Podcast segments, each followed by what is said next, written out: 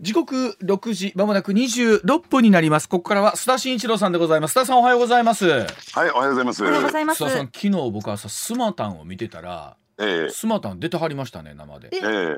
見てなかった、あのー朝の爽やかな番組にぴったりな人材といいうやことで。もうね僕このまず番組含めて。あのチャンネル別の意味で変えそうになりましていやいや。じ ゃなくて須田さんってあの聞いたんですよ、うちのスタッフにプロデューサーに「あれ、はい。じゃあ須田さん明日うちに生で来はるの?」いや来ません」でもう剣もほろろに言われましたけれども 止まらなくな流れだったら止まりゃいいじゃないですか。ええうんあのところがですね、昨日ちょっとその後にですね、うんあの東京で仕事があったんですよ。で、それ終わってすぐ戻ってこなきゃなんなくてですね。うんうん。ええあ、そあの。ええで、そのただね、うん。いい話があってですね、何そのね、移動する新幹線の中で、うん。私のんびりと新幹線乗って、うん。えー東京までじっくり来ようと思ったんですよ。そしたら前に座ってる人がやおら後ろを振り返ってですね、うわちゃんの番組聞いてるよって。ええ？おうはあ。ありがとうございます。うん。いやーなんかいかつい人がですねうん。声かけられてですね、やっぱりね、はい。あの裏ネタコーナー大好きっていうね。あだから最近あれですね裏ネタがだんだんもう脂っこくなってきて、うん。あのスマタンとかでは扱わないもうもうきつい話題になってきてるのはそういうことなんです いやいね。やでもスマタンで出せない分ここで出していただいて。い。やいやあそこでだって裏ネタ出したらおかしいでしょ。そうですねうちでしか扱えないかもしれませんが。はい、では今日も脂っこく言っていただきたいと思いますが、まずはこちらでございます。え自民公明の溝がくっきり税制改正議論はどうなるというお話です。えー公明党税制調査会の西田誠会長今週7日ですが報道各社のインタビューに応じまして岸田政権が取り組む所得税などの減税の実施期間について1年限りと今から決め打ちする必要はないとの考えを示しました。さあこの所得税減税の期間をめぐって自民党税制調査会の宮沢洋一会長は1年限りとの認識を表明していましてさあ与党内でこれ意見が分かれている状況なんですが年末にかけての税制改正の議論果たしてどうなっていくのか須田さんどうなっていきましょうなんでしょうこのお話。はい、うん。あのぜひですねラジオを聴きの皆さんにご理解いただきたいのは、はい。あのこの税制調査会税制調査会というのは、うん。えーいわゆる自民党税調あるいは公明党税調と言われているうん。党税調というものと、はい。えー政府税制調査会いわゆる政府税調と2つあるんですよ。もう。ねでこの後者のね政府税調っていうのは、うん。まあ、中長期的な税制、えーうん税の制度をどうするのかっていうのを、えー議論するということで、はい。まああの財務省をね中心に、えー形成されてるわけなんですけども、うん。後者の党税調というのはうん。実はこれはねあの自民党の政務調査会ってあるじゃないですか。はい。うん。あの会長には萩生田さんが疲れている、はい。その政務調査会の下にさまざまな部会っていうのがあるんですよ。あーなるほど。はい。うんその部会の一つなんですね。ですからはい。政務調査会の下にある組織だというふうに考えてもらっていいんですが、うん。はいそういう立て付けになってるんですけども自民党の中では泣く子も黙るじじ党税調というふうに言われてましてですね、はい。はい。それは一体どういうことなのかっていうと要するにこの党税調での議論は、うん。じ仮にこれが自民党総裁であっても、うん。その議論に口を挟むことができないという分率があるんですよ。え。そんー。そんなに強いんですか当然めちゃくちゃ強いです。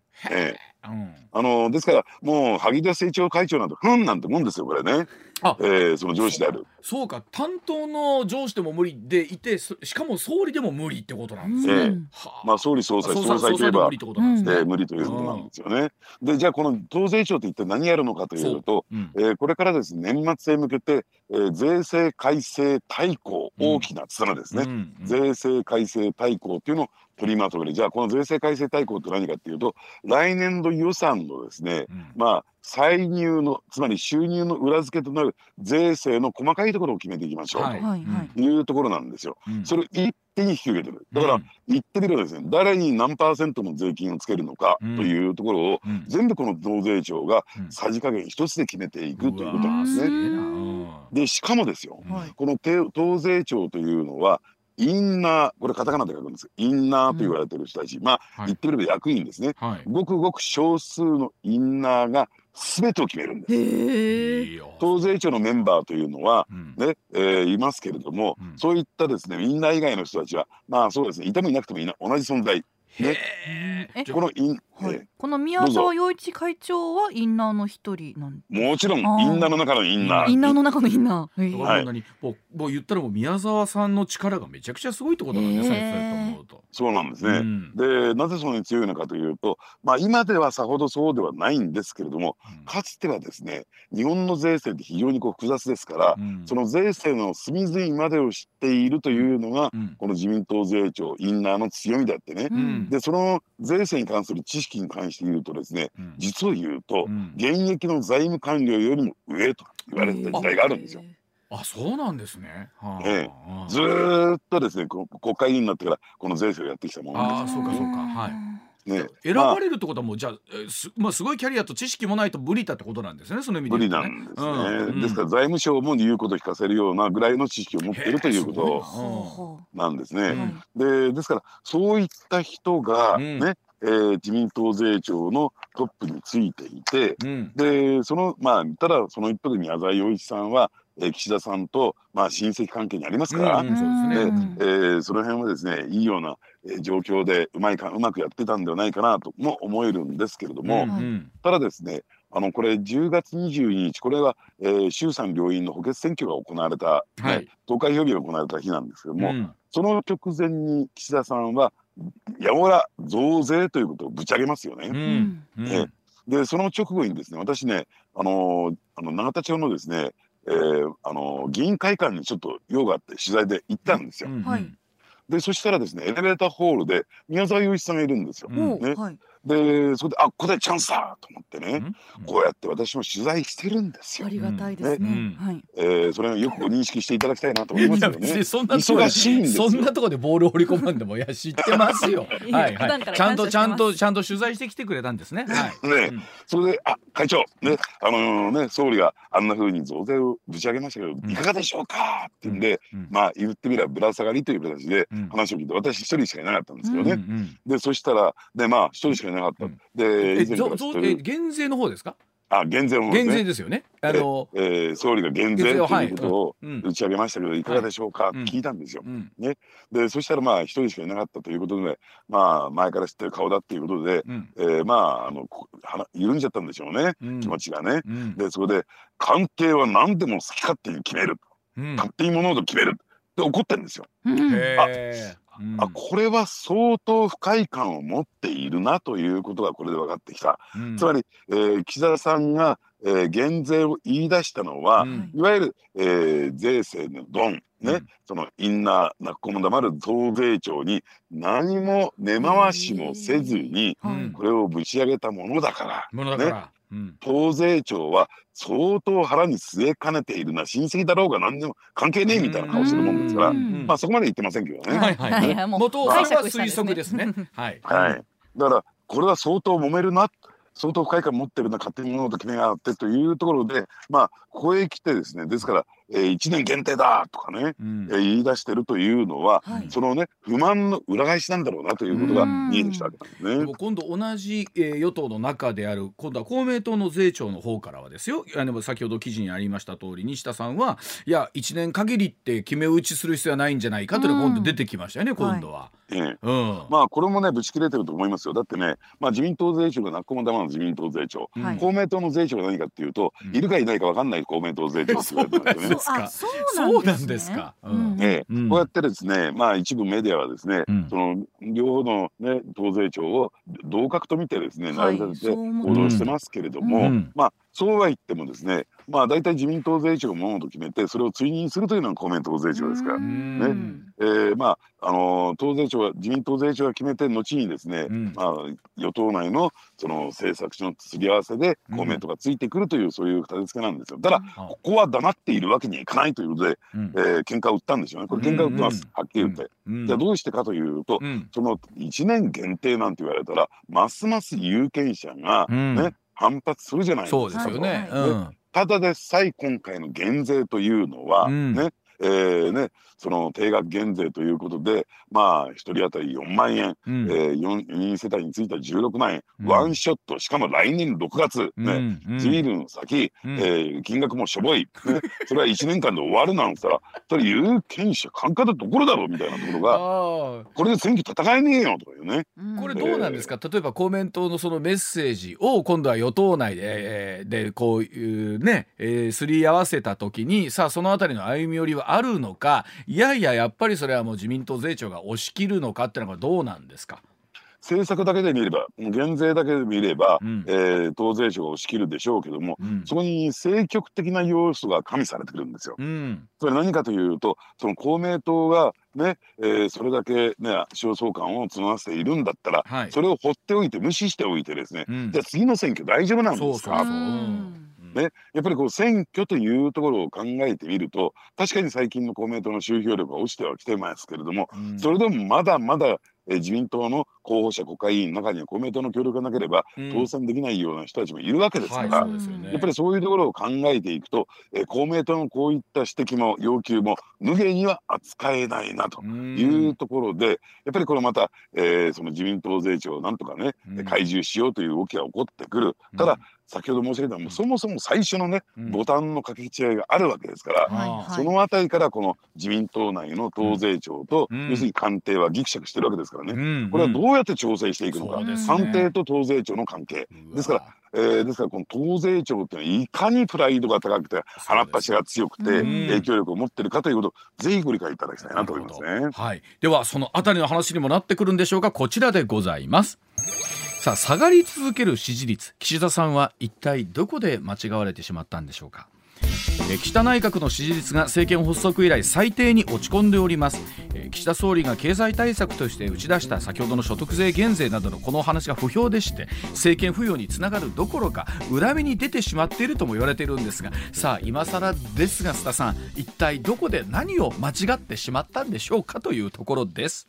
うん。はい、うん。あのなあの今日ね番組の冒頭ご紹介いただいたように、うん。えー元日テレの青山さんもね、はい。年内解散はないんではないかっていうふうに、ねこうそういうご指摘されたということなんですけど、うん。私もそうは思いそう思います。うん。やっぱりない解散はないというのを解散打てない。な打つことができないというね、ねえー状況になりつつあるのかなと、うん。それはそうですよね、これだけけ支持率がガンガンガンガン下がってきてしまっていてですね、もう最近ですとすごいですよね、えーねこれ自民党が政権与党に復帰して以来最低の支持率というねそうですか。そこまで来ましたか。そうか。2012年ですよ。12年に自民党が政権復帰して以来、およそ10年間で一番低い。はい。うん。最低を記録というところで、うん。まあ本来だったら岸田卸が吹き荒れてもおかしくないようなうん。今状況になっているんですけれども、うんそうは言ってもですねちょっと思い出してみてくださいよ。うん。岸田政権が発足した当初うん。結構支持率高止まりでね、うん。えーずーっと高い状況が続いていたとうん。いう状況で、ここへ来て一気ですよね。ですしかもこの加速のスピードは、えー下落スピードはですね、うん。まあ言ってみればこの、えー逆に言えば減税を言い出した以降のうん。この下落スピードって下げ止まらないんですよ。そうなんですよね。普通そういった部分で言ったら上がってきてもおかしくないのにやりゃやったで下がるってもう打つてないですもんね今これね。うん。だって岸田さんとしては、うん。なんとかその支持率を下げ止まらして、うん。むしろ支持率アップそうですよ。そしてうん。補欠選挙でね、うん。えー余裕で当選するためにこれやったのに、あれ？なんで？うん。どうして？みたいな、そうですよえね。ーところがあるんだろうと思うんですよ。うん。ですから、えーもう言ってみれば党自民党内の党内政局つまり岸田卸がうん。起こりかねないという最大、えーね、岸田政権発足以来の最大のピンチを、えー迎えてしまった。うん。じゃあ一体どこで何を間違ったのかというね、ところに入ってくるんですけれども、はい。やはりですねその減税のやり方というのがうん。私はこれはミスしたんではないかなと思いますよね。あのいわゆるさっきもおっしゃっていただいたしょぼいし、えー遅いしっていうところなんでしょうか？ええうんあのーですからね山崎さんはねはい。あの減税ってまあざっくり言って賛成反対ですか？減税賛成です。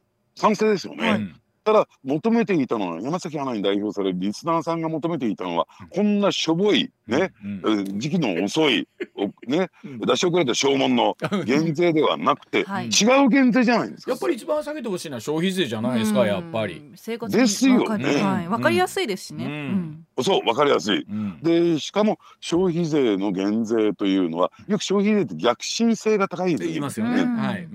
税金だと言いますよね。うん逆進性って何かというと所得が低い人ほど、うんあのその数税感と言ってるんですか、税の痛みがはい大きいと。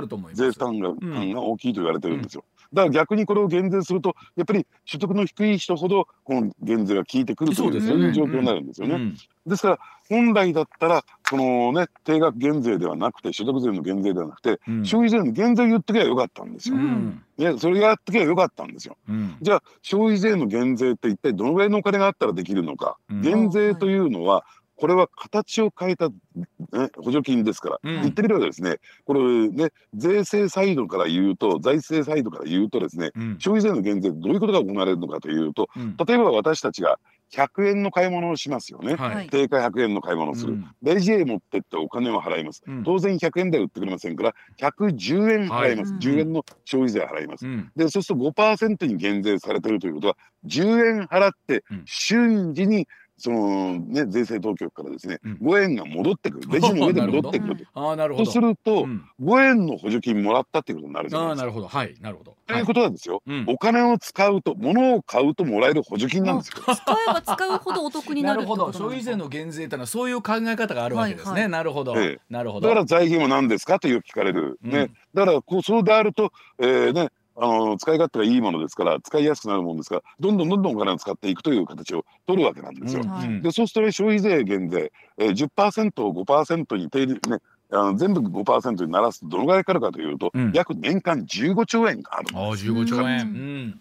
15兆円というとなんか大きいように思いますけども、うん、ねえー、今臨時国会で議論が行われるだろう補正予算、うん、ね真水ベースでというかですね、うん、えー、赤字国債発行ベースでどのぐらい出てくるかというと大体今のところまだ具体的な数字は出てきませんよ、これからちょっと数字がぶれるかもしれませんけども、うん、とりあえず仮置きの数字として17兆円17.1えー、失礼、うん、13.1兆円。13.1はい、赤字国債発行分ね、うん、えー、新規のですね、うん、えー、まあ資金調達分として13.1兆円と言われてるんですよ。うんうん、ね13.1兆円コロッと出てくるんですよ、うん、だったら15兆円ぐらい出せるでしょ。はいはい、うん。ね、うん、つまり、えー、消費税率を5%に引き上げるということはさほどハードル高くないんですよ。うん、全然ね、財源というとないですよね、うん。ね、ところがこれ大嫌いな人たちがいるじゃないですか。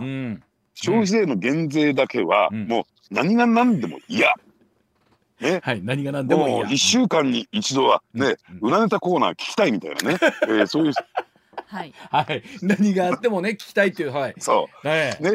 でそれは一体誰かというと財務省ですよ、うん、本当にいつも僕この番組やったあの本当は改めて思うんですけどそんなに嫌ですか？いやだからねこれも気持ちも分からなくもないんですよ。うんうん、ね、うん、どうしてかっていうと消費税をね、うん、上げていくのにあるいは導入するにあたって、うん、これだけ財務省が汗をかいた税制ってないんですよ。だって消費税を8%から10%に上げるんだって2回延期になったでしょ。そうですよね。そうですよね。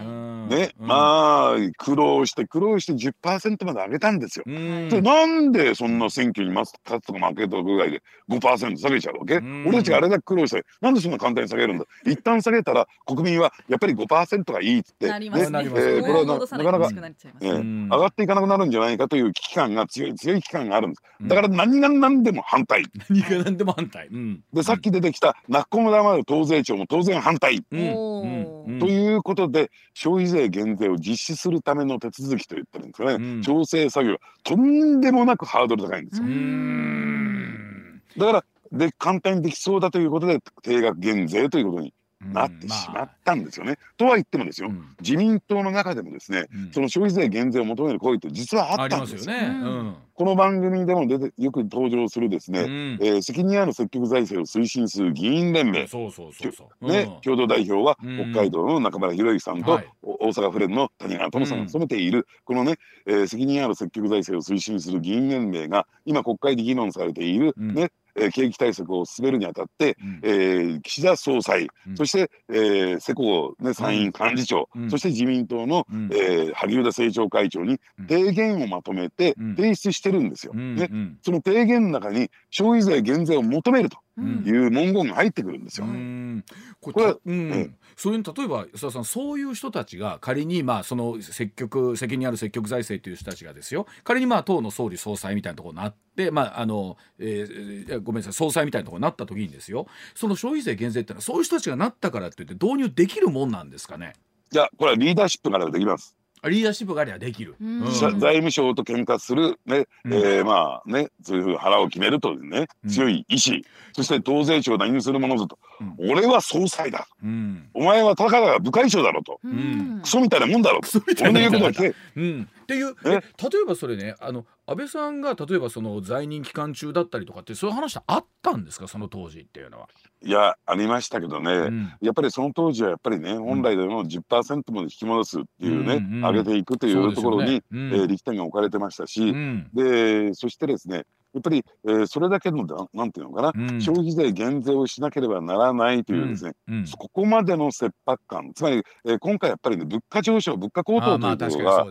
やっぱり国民ね。うん。国民生活を大きく圧迫してるわけじゃないですか。うん。ね。えーまあこれはきっかけになったのはロシアによるウクライナ侵ま攻というですね。きっかけですすけれども、。うん。こういう状況変化を受けて物価上昇になってさまざまな物価が上がってる。ガソリン価格も上がってる。うん。だったら消費税減税をやるという大義名分ができるわけなんですよ。ももしかすると次、まあ、選挙のタイミングいつかどうかわかんないですけど、はい本当にそのあたりっていうのは現実的な議論としてありそうですよね党の公約でどう持ってくるかみたいなところっていうのはね。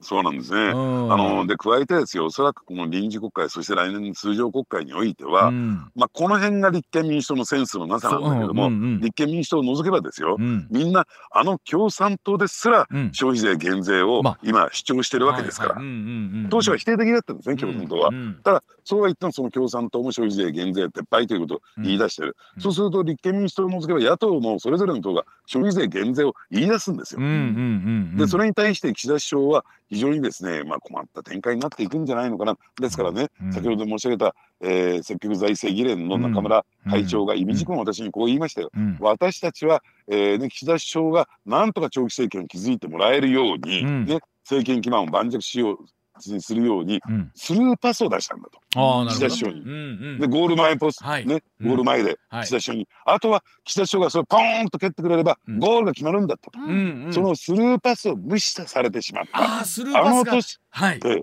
これが一つの、ね、間違えた瞬間だったんじゃないかなと。ああスルーパスをスルーしちゃったんですね本当に。うまいね。なんか。ああなるほど。え空振りもしてないんですか？いや全く無視でした、あね。無視あの打ってもいないシュートを打とうともしなかったそう検討もしなかった。検討もしな検討もしなかったねあってことはボール流れちゃって ゴール割っちゃったわけですね、うんあむあのゴールライン割っ討し、ちゃったうん、検討士が検討もしなかったら何なんだと。もうでもなんか気の毒やわ。まあいいや。はい。では続いていきましょう。こちらでございます。児童手当拡充で高校生の扶養控除が縮小の方針へ。さあ、須田さんはどうお考えなんでしょうか？異次元の少子化対策叫ばれる中なんですが政府与党が児童手当の支給高校生まで拡充する代わりに高校生の扶養控除を縮小する方針で検討に入ったことが報じられましてこれネット上ではですね高校生の扶養控除の縮小って子育て狙い撃ち増税だと思うんですけどといった怒りの声が出てるわけなんですがさあ須田さんに解説していただきたいと思いますお願いします。うん。まあ、あのそういったねお怒りの声が出てくるのもうん。当然のことと思いますね、そうなるかならないかっていうのは、うん。今後の議論の行方っていうのはちょっとしっかり見ていきたいなと思うんですけども、そうはいえー今日はねやっぱりあの、えー税制3連発なんですよ。うん、この税金の問題っていうのは私たちの生活に密着してますので。んですね。うんでえーですから正しく理解しないと正しい怒りが湧いてこないと。いうことで。正しい怒りがなるほど。えーですからどういったところを主張していけばいいのかというところを今日はしっかりですね、うん。えーご理解いただきたいなと思います。うん。でちょっとこれ関西の方々には、うん。にわかにピッとバッとね、えーご理解いただけないと思うんですが、うん。はい。えーこの物言いこの、ね、表現の仕方っていうのは、うん。実は日本の税制は、うん。ねよく永田町で言われているんですけれども、うん。熱海の旅館だと、ね。う。ん熱海の旅館？えうん。ーこれ熱海っていうのは、うん。えーこれ分かりますか？や山崎アナ。私わからないです。これ東日本ね、はい。えー静岡県のはい。温泉地なんですよ、はい。有名な観光地なはい、んですけども、昔はみんな新婚旅行熱海に行ってたわけおっでしょ？しゃる通り、うんうん。おっしゃる通り、うんうん。ね、高度経済成長期です。よ、うん。みんなこぞって首都圏の人たちはですね、うん。熱海へ熱海へと新婚旅行も熱海だということで、うん。白いスーツ着てったんですよ。うね。ん 白いスーツ着てたんですね。はいい。でそうするとですねどんどんどんどん観光客が来るもんですから、うん。ホテルは当初本館だけで営業してたんだけども、うん。収容しきれなくなってですね新館を建てるんですよ。おところがあ熱海の地形ってこう海岸に向かってすり橋状になってるんですよ。うんだからぐーっと。ですから、えー新館を建てるにあたってちょっと高台に建てなきゃいけない。ねはいはい。うん。それで本館と新館結ばなきゃならない。うんそうすると2階と3階に渡り廊下が行くようなそんな感じになるんですよ。はいはい。うん。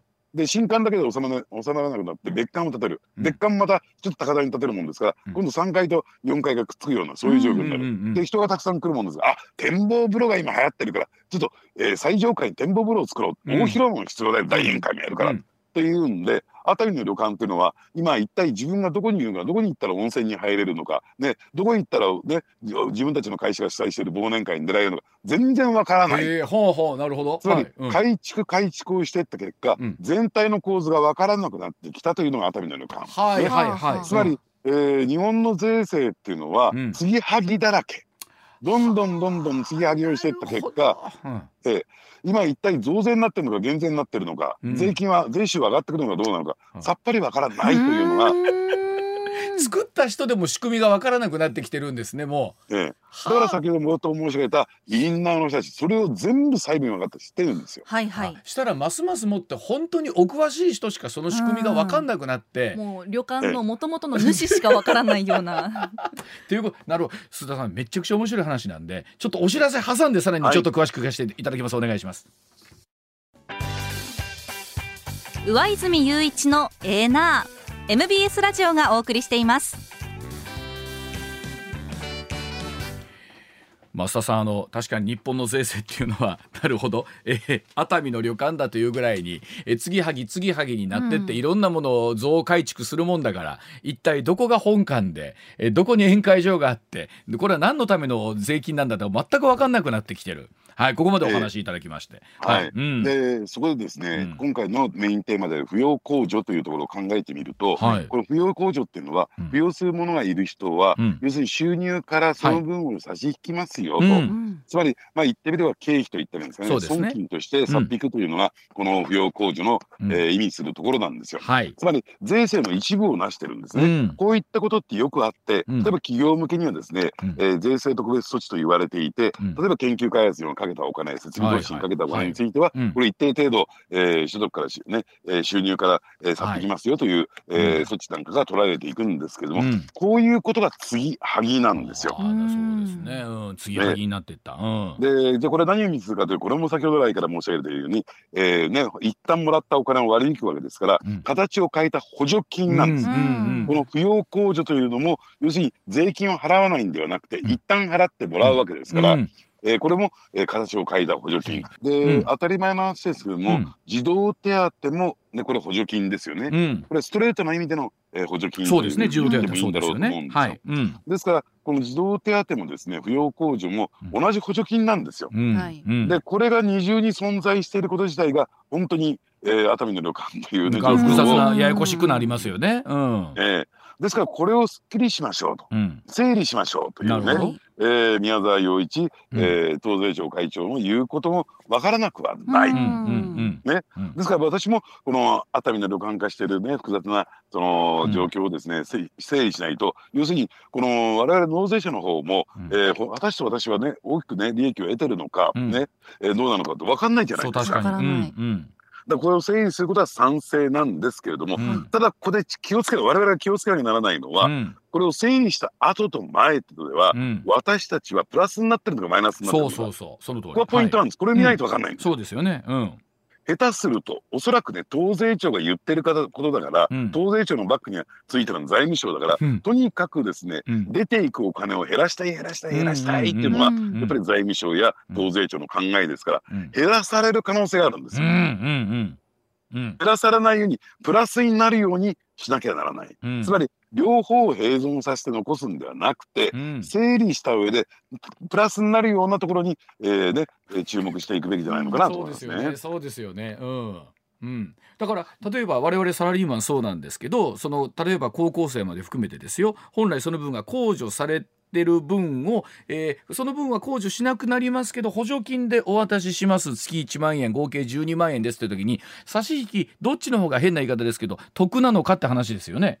ええ。うん。ですからその辺をですね、うん。ああのね納税者の皆さんは、うん。サラリーマンの皆さんはですね、うん。ぜひちょっと計算してみたいいたはいだきたいそうなんですよね。うん。これでまあお人の収入によって変わってくるとこあるでしょうからね。うん。でそれを計算するとふつふつと怒りが湧いてくる可能性だってあるということですからね。うんうんうんうん。でもそれを知らずにおね、うん。どうなんだろうかププラスなのかマイナスなのかってわからないままこれをスルーしてると絶対損しますから。うん。だからやる以上なんだかそんなにもうイメージですよ、うんとええお得になるようにはできてないだろうなあなんかっていうなんかなんか感じがありますよね。うん。おっしゃる通り おっしゃる通り。ワインさんのおっしゃる通りで党税庁とか財務省というのは我々が得になるようなこと絶対しませんから。なんかこう特に見せかけてみたいなことをなんかそうなんですよね。だからまあもちろんお人によってはあーその部分でプラスになる方っていうのも出てくるんでしょうけれども、はい。なんか多くの人は「えーこれ結局さやってもらったわ。やったけどえこれなんかマイナスの方になってね」っていうことの方が出てきてますもんね今までってね。そうなんですよ。うんだからこれトータルで見たときに絶対マイナスになってますからこれ。うんえ過去のね実績がそれを物語ってますよ。そうですようんね。でもこれ例えばそれこそなんだろうあのなんとかしてその少子化というところにも歯止めかけたいとかっていうわけあるじゃないですか、うんはい。だからその部分で、例えば児童手当の拡充という言い方をしてるんですけど、はい。結果としてえマイナスになってるんだったら全然少子化対策になってないわけですよね。ええ。うん。えー、ですから少子化対策のために、うん。まあ、こうやってねストレートにですね子育て世代世代に対して、うん。えー金銭的なバックアップをしていくのか、うん。それともいろんな団体だとか業界に対してですね、うん補助金を出してね、うんえーそっちの方からですね、うんえー子育て支援というね政策をやってもらうのかってなると、うん後者の方がうんやっぱり、えー官僚からすると、うんあるいは、えーお役人からするとですねプラスさんどうしてかというと天下りを作ることができるじゃないですか。うん、そうですね。はい。だってワインさんにいくらね児童手当出したって、うんいやいや上泉家に天下りいけないんじゃないですか。そうですよ。まあ来てもらっても困りますけども、まあまあそうですよね。来ないですもんね。うん。だからそういった点で考えるとですね、うん。やっぱり自分たちの権益がね、うん。えー理解がですねどれだけこう増えていくのかっていうところにうん。行ってしまうんですね。これでも確かに控除と給付って、うん、なんかどっちがどうなんだろうって、まあ、ど形を変えたう給付っていう形になるんでしょうけども、えーおっしゃるように本当複雑なんですよね。控除なのか給付なのかって言った時に、うん、なりすぎてて本当どっちがお得なのか我々なんか目先のもので、うん、なんか実はこれでね、えー例えば児童手当何々給付されますよって言われてもっていうところが現実やっぱ出てきますもんねこれね。しかしねいいところにね目をつけましたね。うん、これね、うん意図的に複雑にしている可能性もあるんですよ。だってこれもっと言うとあれでしょ？まああのお子さんとかがもううちなんかもそうですけれどももう巣立っちゃってればもう全くもってこれ意味なかったりもしますもんねいずれにしてもね、ええ。子育て世代にっていうのがもちろん対象であるわけなんですけども。うねんなるほど。でもそうやって思うとあれですね。あのこの夏えこのね今回のう臨時国会での解散なくなったって話ありますけれども年内解散なくなったって話ありますけど、えー今後今後のテーマは本当ここですね。